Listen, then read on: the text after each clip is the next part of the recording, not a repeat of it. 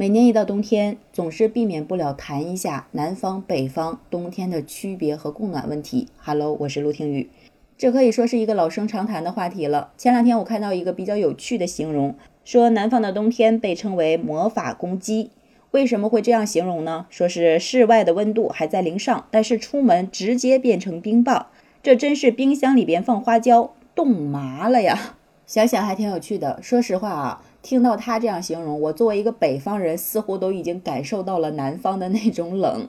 所以到冬天的时候，很多南方人就羡慕北方人有暖气这个事儿。但是没想到有一天，北方的暖气也会出现断供的问题。零下二三十度的天气，如果没有了暖气的保护，那玻璃是不是都要被冻碎了呀？这可怎么活呢？具体是怎么一回事儿呢？说是呢，有一个王先生告诉记者，自己呢买了山东枣庄的一个房子，二零二零年的时候就已经入住了，但是房子至今没通暖气。说多次与开发商沟通呢，开发商总是以入住率不达到规定的比例为由，不给该项目办理供暖手续。按照当地的规定，正常情况下十一月十五日就开始供暖了。如果供暖问题得不到解决，今年我和家人又要挨冻了。这件事情一经爆料之后，肯定就会有相关人员进行核查。根据王强提供的购房合同显示，在供暖方面，合同约定交付时供热系统符合供热配件标准，使用城市集中供热的纳入城市集中供热管网。二零二一年十二月三十一日达到使用要求。这个王先生还说啊，购房合同只约定了供热系统达到要求的时间，没有约定具体的供暖时间。现在供暖公司不供暖的理由就是开发商没交市政基础的设施费用，所以达不到供暖条件。原来是差在钱呀！随后记者就和热力公司方面取得了联系，该公司的相关工作人员说，目前呢供暖外网已经建好了，主要原因是由于开发商还没有向我们提交前期的申请手续，也没有交相关款项。更没有购买我们的热源。另外呢，这笔款项是基础建设的配套费，需要开发商交到财政，与业主没关系。说是和业主无关，可是受难的就是业主呀。没有办法，只能进一步去解决问题。记者呢又和荧光置业方面取得了联系，该公司的相关负责人说呢，现在小区部分楼栋还没有交付，为了解决供暖问题，相关部门已经正在和热力公司洽谈，一些问题正在协调处理当中。说这个小区呢一共有四百六十四户，现在要求供暖的总计是一百零六户，供暖不足百分之五十，按照规定达不到供暖条件，所以公司正在与各方协调当中。这还真的是活久见啊！我还第一次听说供暖还和入住率有关。那难道入住率不够，住进去的业主就要活该冻着吗？针对上述问题，律师也出面了。律师说呢，从目前掌握的情况来看啊，主要是两方面的原因：一个是由于开发商未足额缴纳费用，导致基础供暖设施未接通；二是供暖设备维护成本过高，导致供暖公司出现负收益。如果开发商与业主在房屋买卖之初就已经约定了供暖设备的接通及供暖期限，开发商就要有契约精神，按照约定缴纳费用，接通供暖管线，按时供暖。如果房屋买卖合同未约定供暖时间，出现入住率未达到的情况，那设定一个短期的时限不供暖可以理解，但是因为入住率问题长期不供暖就不太合理了。在这件事情之后呢，这个荧光置业的相关工作人员也回复啊，说经过各方面的协调，目前计划由开发商物业公司承担一部分费用，目前正在做正式供暖前的打压，如果打压没问题呢，就正式供暖。这事儿太清晰了吧？反正是胳膊拧不过大腿，业主出面就不好使，请了记者和律师，这个事儿还是可以解决的。据说像这样的事情已经不是一次两次了。在山东泰安有一个小区呢，二零二一年交房，因为入住率不达百分之五十，去年呢没有供暖。在西安市有一个叫白桦林西小区，首批交付时间是二零二零年的十二月二十三日，也是因为去年没有供暖，主要原因呢还是因为入住率不达到百分之六十。还有河北邯郸。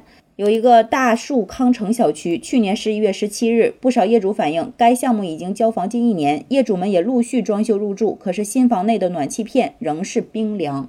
看来这个入住率问题还真的是成为小区供暖问题的拦路虎了。那到底入住率和供暖之间有什么规定或者有什么联系呢？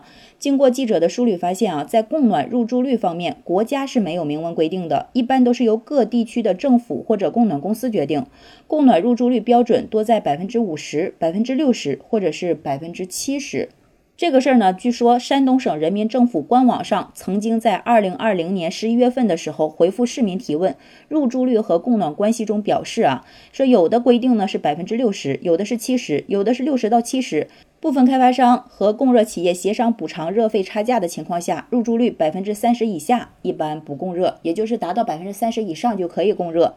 所以这个入住率到底能否成为供暖的一个重要衡量指标？如果不达标，该不该供暖？如果迟迟不达标又怎么办呢？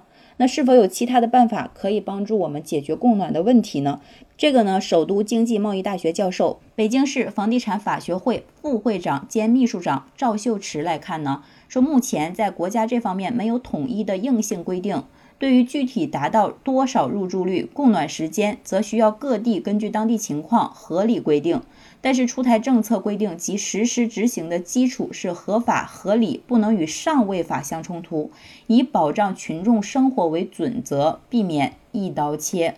所以呢，这个事儿也有业内人士表示啊，如果入住率确实太低呢，需要开发商、物业公司和供暖企业之间与当地的政府部门进行协调，以求在维持各方成本的情况下，尽量满足居民供暖需求。同时呢，这个赵秀池也说啊，因为有一些小区如果入住率较长时间都达不到要求，从而一直都无法正常供热，这就显得不太合理了。建议呢，管辖区主管部门、街道办积极与开发商、物业公司。供热公司协调，符合条件的尽量及时供热。是呀，不供热我们真的会被冻死的。所以就目前这种情况看来，南方的朋友，你们还羡慕我们吗？其实上面我们说的那些关于供热的问题，主要还是在于钱的问题。而南北方的供热问题，最开始的时候也是因为钱的问题。我国在建国初期的时候，经济水平比较落后，能源也短缺。在节约经济成本的情况下，就优先考虑了气候比较寒冷的北方地区进行集中供暖。这个我国是参考前苏联的气候计算方法规定的，室外温度五摄氏度以下定义为冬天。因此，只有累年日平均气温稳定低于或等于五摄氏度的日数大于或等于九十天，被界定为集中供暖的地区。所以呀，国情导致的，也不要觉得委屈了嘛。而且近年来，南方这边供暖的呼声是越来越高，也随着人民生活水平不断的去提高吧，经济收入也是越来越好了。据说呢，现在对于南方供暖的这个事情呢，是既有必要性，也有一定的可行性。那相信南方不久就会实现集中供暖的情况。据说现在已经有很多个南方城市已经作为试点，在开始集中供暖了。所以希望全国人民的冬天都是暖和和的。不管是北方还是南方，好了，今天就聊到这儿。喜欢我的节目就订阅陆听，期待你的点赞、好评和转发。我是陆听雨，拜拜。